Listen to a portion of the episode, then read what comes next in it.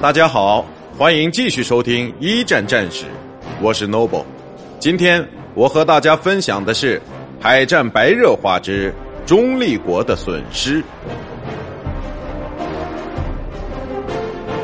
一九一五年，德国以十七艘潜艇为代价，让协约国总共上百万吨的舰船沉入了海底。正如商贸战政策的反对者们所预料的那样，军事代价虽小，政治代价却极其高昂。挪威游轮“贝尔利基号”于二月十九日遇袭，成为德国潜艇商贸战的第一个受害者。而在美国发表过严正声明之后，美籍游轮“高弗莱特号”却依旧于五月一日被德军的鱼雷击中。更有两名船员因此丧生。五月七日，英国定期客船“路西塔尼亚号”被击沉，船上有一百二十八名美国公民罹难。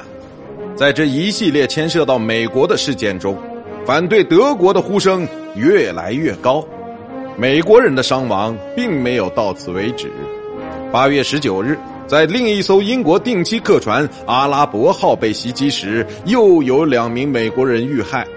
在此之后，德国决定于该月三十日放弃商贸战的政策，并宣布在那以后不会再有任何商船在毫无预警的情况下受袭。